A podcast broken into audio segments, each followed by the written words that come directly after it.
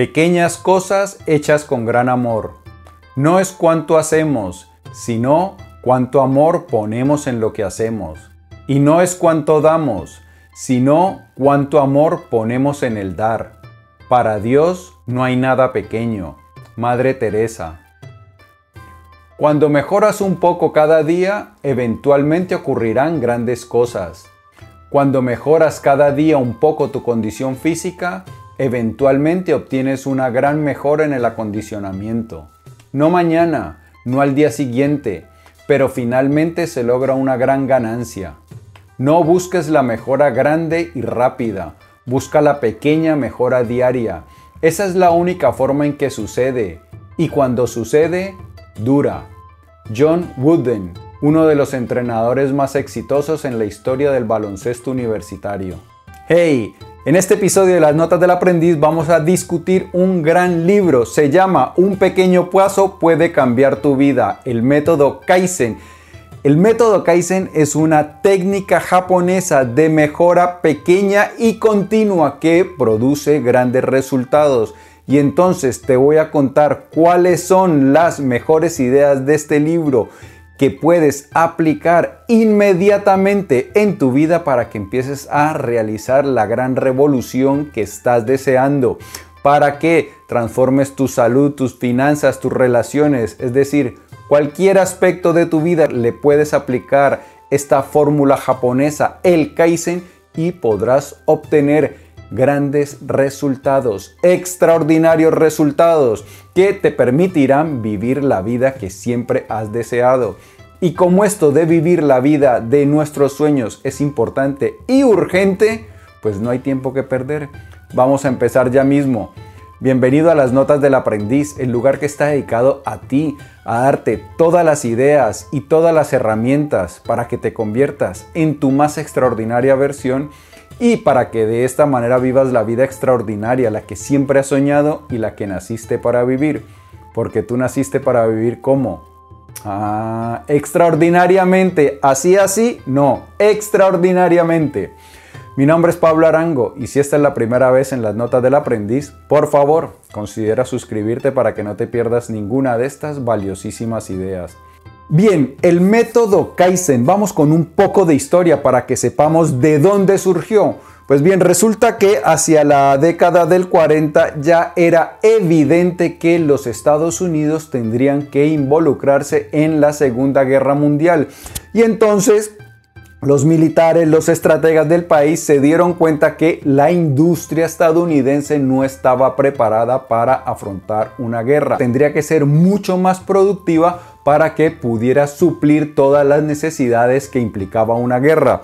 Entonces, como se dieron cuenta que no había tiempo para una gran revolución en la industria, lo que hicieron y se le ocurrió a Edward Denning, eh, un profesor universitario estadístico, era realizar pequeñas mejoras. Entonces empezaron a hacer talleres los militares empezaron a instruir, a, capacitar a otra gente de las industrias en pequeñas mejoras. ¿Qué consistía? Realizar, eh, utilizar a los empleados como fuente de creatividad.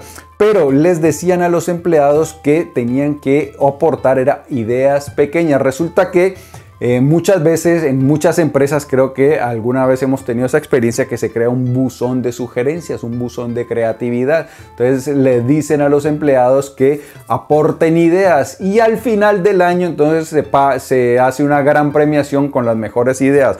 Pues bien, eso que se crea como un gran evento y se premian las mejores ideas, lo que hace es desestimular la creatividad. ¿Por qué? Porque las personas empiezan a decir, no, mi idea no es tan buena, no, mi idea no es tan extraordinaria, no, con esta idea tan pequeña no gano. Y entonces empiezan a buscar grandes ideas que impliquen grandes revoluciones. pero lo que hicieron gracias a Deming fue prestar atención, dedicarse a obtener pequeñas mejoras que fueran de fácil implementación. Y esto entonces no atemorizaba a los empleados. Entonces los empleados empezaron a generar eh, esas pequeñas ideas y de esta manera pues la industria norteamericana pudo mejorar y suplir todas las necesidades de la guerra. Bueno, resulta que la guerra la ganaron los aliados y Japón quedó destruido. Entonces, Estados Unidos, por razones también geopolíticas, porque China había quedado, China comunista quedaba por ahí, entonces Estados Unidos pensó que necesitaban también un socio en el oriente que no fuera comunista. Estados Unidos empezó a tratar de ayudar a los japoneses y como todo, el país estaba muy destruido, estaba muy afectado por, por la guerra, pues se les ocurrió eh, implantar el método de Edwards Deming. Entonces fue, viajó Demis y empezó a dar también capacitación a los industriales japoneses que acogieron esta idea con gran entusiasmo y le colocaron incluso su propio nombre, Kaizen. Y entonces, pues ya la cosa es historia. Eh, los japoneses adoptaron este modelo de mejora continua y en pocas décadas se volvieron una, una superpotencia económica. Y aquí entra Robert Maurer, el escritor, el quien escribió este libro. Robert Maurer es un psicólogo y entonces él vio que muchas de sus pacientes trataban de realizar grandes cambios en su vida y fracasaban. Y cuando fracasaban se desmotivaban y no lo volvían a intentar, es decir, se daban por vencidos. Entonces a Maurer se le ocurrió aplicar el Kaizen a sus pacientes y obtuvo extraordinarios beneficios. Encontró que las personas que aplicaban el método Kaizen a sus vidas podían ser más saludables, mejorar sus ingresos, controlar sus gastos, mejorar sus relaciones. Bueno, mejorar en cualquier, en cualquier aspecto de la vida que se lo propusieran. ¿Y por qué funciona el método Kaizen? Pues bien, resulta que cuando nosotros pensamos en alguna gran iniciativa de cambio, imaginemos que queremos ir al gimnasio, entonces alguna otra vez hemos hecho ejercicio y sabemos lo, lo, agobiante, lo estresante, lo incómodo que puede llegar a ser una jornada de ejercicios salir a correr o ir a hacer aeróbicos o levantar pesas, eh, sabemos que podemos empezar a pasarla mal. Entonces, como sabemos que va a ser un rato que no la vamos a pasar bien, lo que tendemos es a procrastinar, a aplazar. Pues empiezo el próximo lunes, empiezo el próximo mes o empiezo el próximo año, el primero de enero. Entonces, eso lo que hace es que tendamos a eh, aplazar las cosas. Si queremos, por ejemplo, empezar a arreglar nuestra casa, a ordenar y la, y la casa está bastante desordenada, nuestro cerebro sabe que va a pasar un mal rato y entonces empieza a tratar de conducirnos a actividades más placenteras que no generen ese estrés.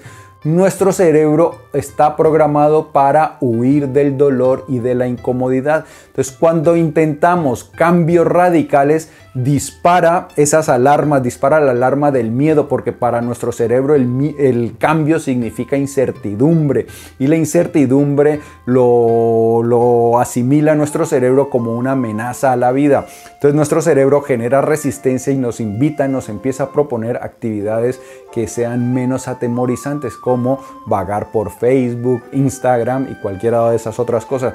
Pero cuando nosotros eh, acogemos pequeños pasos, pequeñas iniciativas de cambio tan minúsculas que parecen estúpidas, entonces nuestro cerebro deja no activa las alarmas y nos permite entonces que empecemos a acoger esos cambios.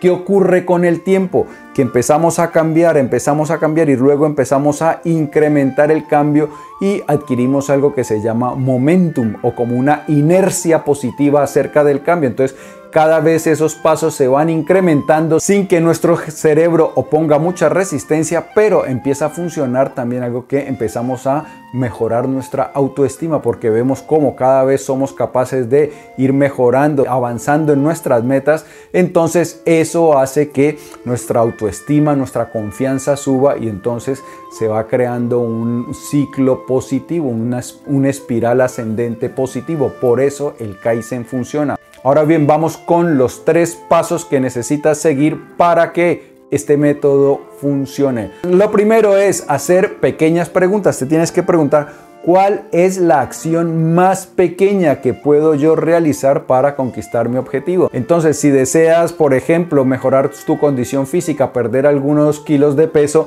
entonces te preguntas, ¿cuál es lo más pequeño que puedo yo realizar para mejorar mi condición física?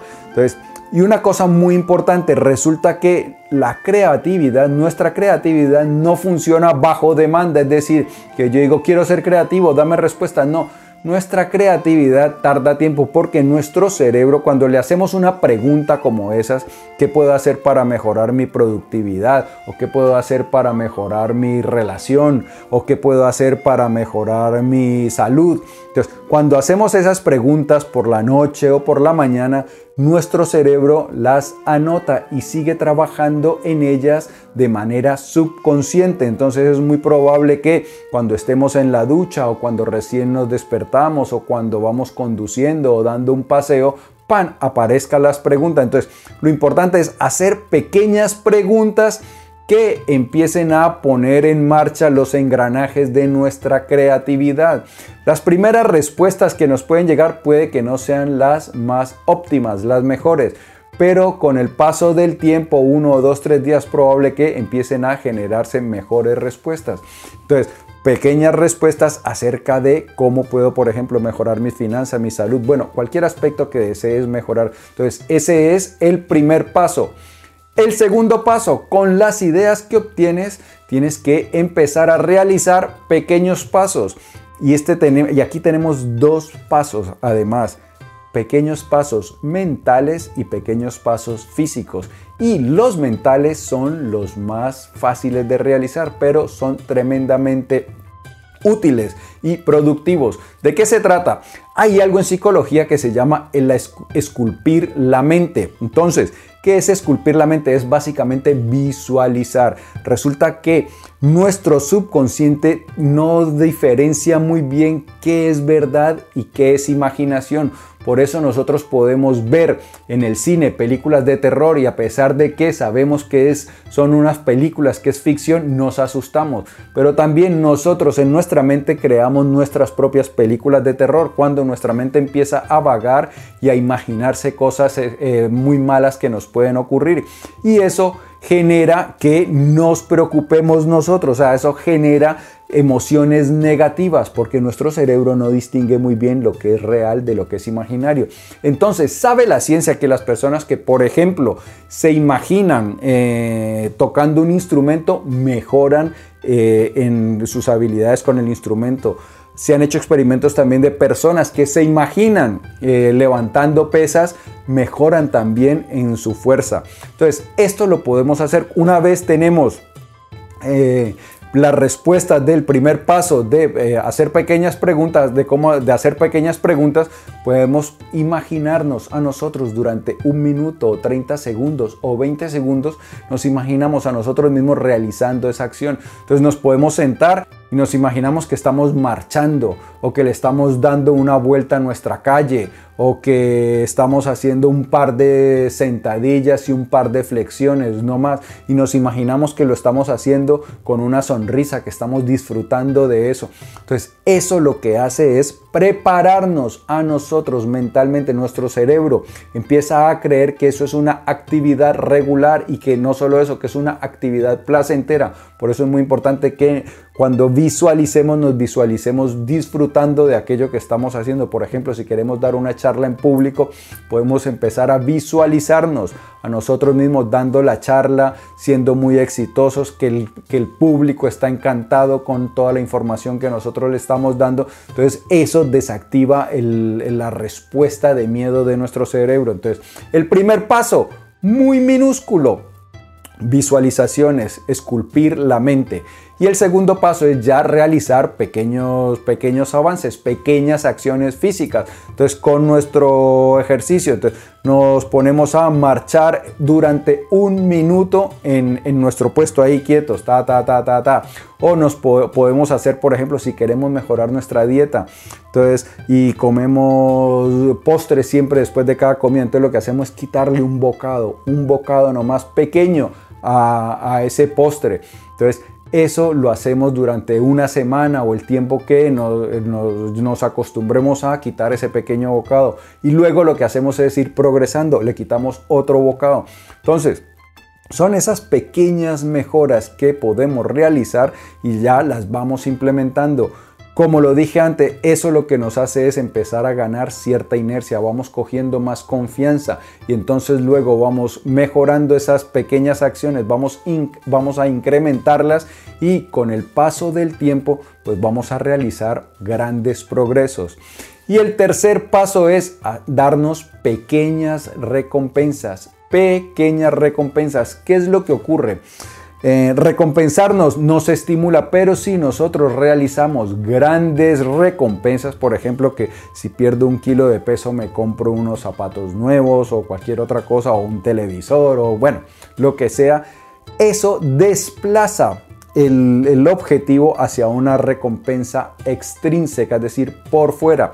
Resulta que nosotros tenemos que aprender a querer nuestro proceso, a querer aprender a realizar las cosas porque eso es lo adecuado, es lo correcto. Entonces nosotros sabemos que hacer ejercicio es bueno para nosotros y que la recompensa es disfrutar de una gran salud.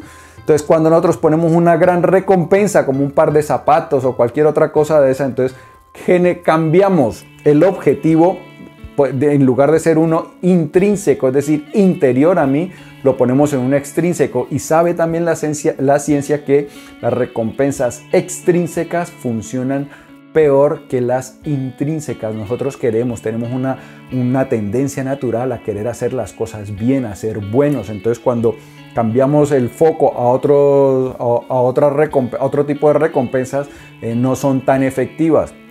Entonces, una gran recompensa es simplemente eh, alabarnos, darnos palabras de aliento. Entonces, vamos al gimnasio y porque llevamos, hacemos el primer kilómetro, los primeros cinco minutos en la cinta caminadora. Entonces nos felicitamos, bien Pablo, lo estás haciendo bien, genial, sigue así. Resulta que esto también lo saben la ciencia por diferentes estudios que el, simplemente el hecho de nosotros eh, darnos palabras de aliento funciona de maravilla. Entonces ese es un gran, un gran, un gran premio. Otro puede ser, entonces porque caminas durante un minuto te, permite, te permites a ti 5 minutos de videos de YouTube o 10 o 5 minutos de redes sociales, cualquier cosa así, un premio pequeño. Entonces los, los tres pasos, primero, pequeñas preguntas, segundo, pequeñas acciones y tercero, pequeñas recompensas. Esa es la forma Kaizen de realizar grandes transformaciones en nuestra vida. Amigo mío, si este video te ha gustado, dale por favor dedito arriba y te invito a que lo compartas para que me ayudes a que cada vez más personas realicen transformaciones profundas en su vida. Si deseas recibir más contenido como este de forma gratuita, en la descripción encontrarás un vínculo para suscribirte en las notas del aprendiz. Te enviaré un montón de información y de cosas interesantes que pasan con las notas del aprendiz. Nos vemos pronto. Chao.